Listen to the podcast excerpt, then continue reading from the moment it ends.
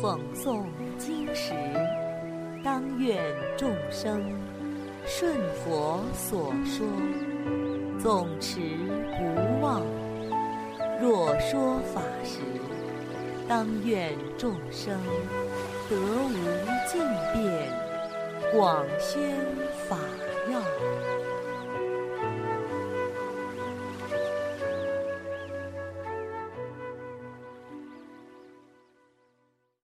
欢迎收听佛经童话故事《巧解海神责难》。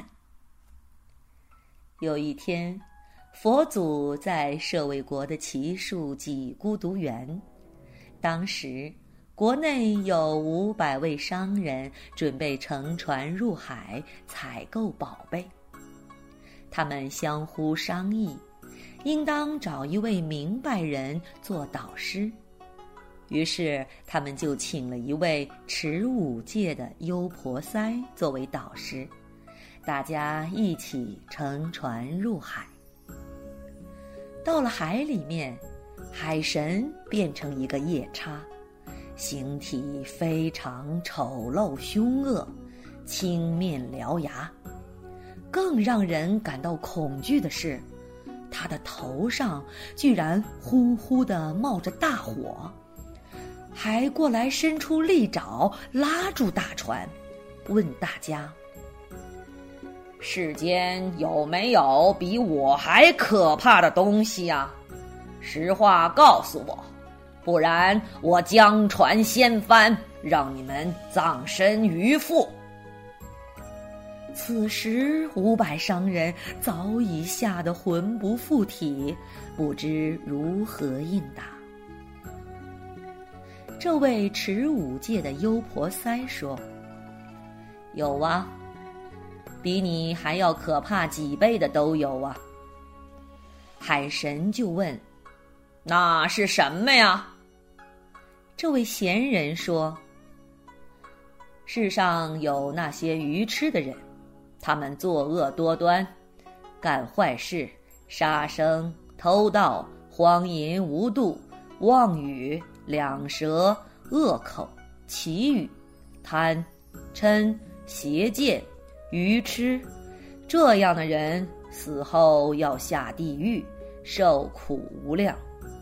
在地狱里面，狱卒就会用各种刑罚来惩治罪人，有的用刀砍，有的用车裂，把这个罪人的身体碎成千万段。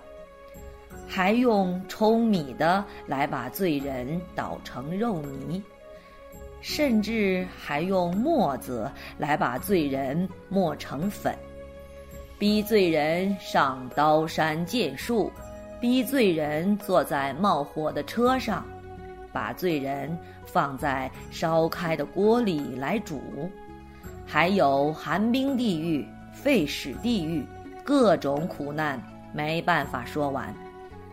受这样多的苦，要经过成千上万岁，这样的苦，比你要厉害多了呀！海神听了之后，就放他们走了，自己隐身而去。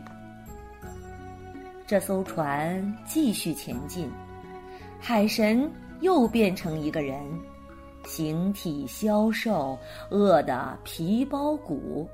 又过来拉住船，对大家说：“我瘦成这个样子，世上的可怜人有比我更惨的吗？”那位贤者说：“有啊。”海神问：“谁比我更惨？”贤者说：“有那些愚痴的人，非常吝啬。”不知道布施，死后就会堕入恶鬼道受苦。他们的身体像山一样大，但是他们的咽喉却像针眼儿一样细。他们的头发又长又乱，形体又黑又瘦。千万岁当中都喝不到水，吃不到饭。他们的形体比你更惨啊！听完，海神就放他们走了，海神也隐身了。这艘船继续前进，海神又变成一个非常的端正、容貌妙好的人，又来拉住船，问大家。人世间还有没有跟我一样美的？贤者说：“有啊，比你殊胜百千万倍呢。”海神问：“谁呀？”贤者说：“世上有智慧的人，他们众善奉行，甚护身口意三业，让三业清净。他们信奉三宝。”随时供养三宝，这样的人命中之后就能升到天上，形体清净无瑕、端正无双，比你要殊胜千万倍。你跟他们相比，就好像一只瞎眼的猕猴跟妙龄美女相比一样啊。海神变了几次，想难倒大家，结果没有达到目的，又生一计。这时，海神取水一捧，而问贤者说：“我手里的水多，还是海水多？”贤者说：“你手中的水多一些，而不是海水多一些。”海神又重新问。你现在所说的是实话吗？贤者说：“这是大实话，真实不虚。为什么呢？海水虽然很多，但是一定会枯竭的。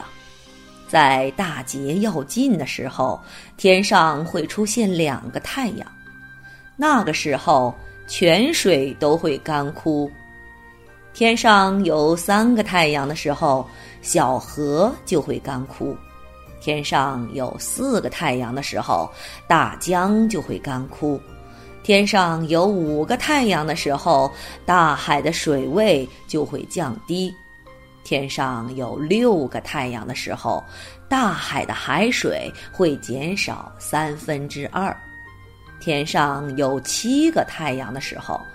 海水会全部被晒干，那个时候须弥山也会被烧化，一直到金刚际，都被烧燃了。而如果有人能够生出信心，用手中的这一捧水去供养佛，或者供养僧众，或者供养给父母。或者布施给乞丐、穷人，或者给禽兽，那么他的功德历劫都不能用尽。而这样看起来，大海的水要少，手中的水要多呀。简单来说，布施出去的才是属于你的财富。海神听了之后非常欢喜。于是就用各种珍宝赠送给贤者，并且另外给了美妙的宝物，委托他帮忙去供养佛祖和僧众。当时商人和贤者财宝充足之后，就回到本国。贤者和五百商人都去拜见佛祖，头面礼佛。行礼之后，都各自用宝物加上海神委托的宝物一并来供佛和僧众。大家都长跪合掌，请求佛祖允许他们出家修行。佛祖批准了，说：“善来比丘。”于是他们就须发自落。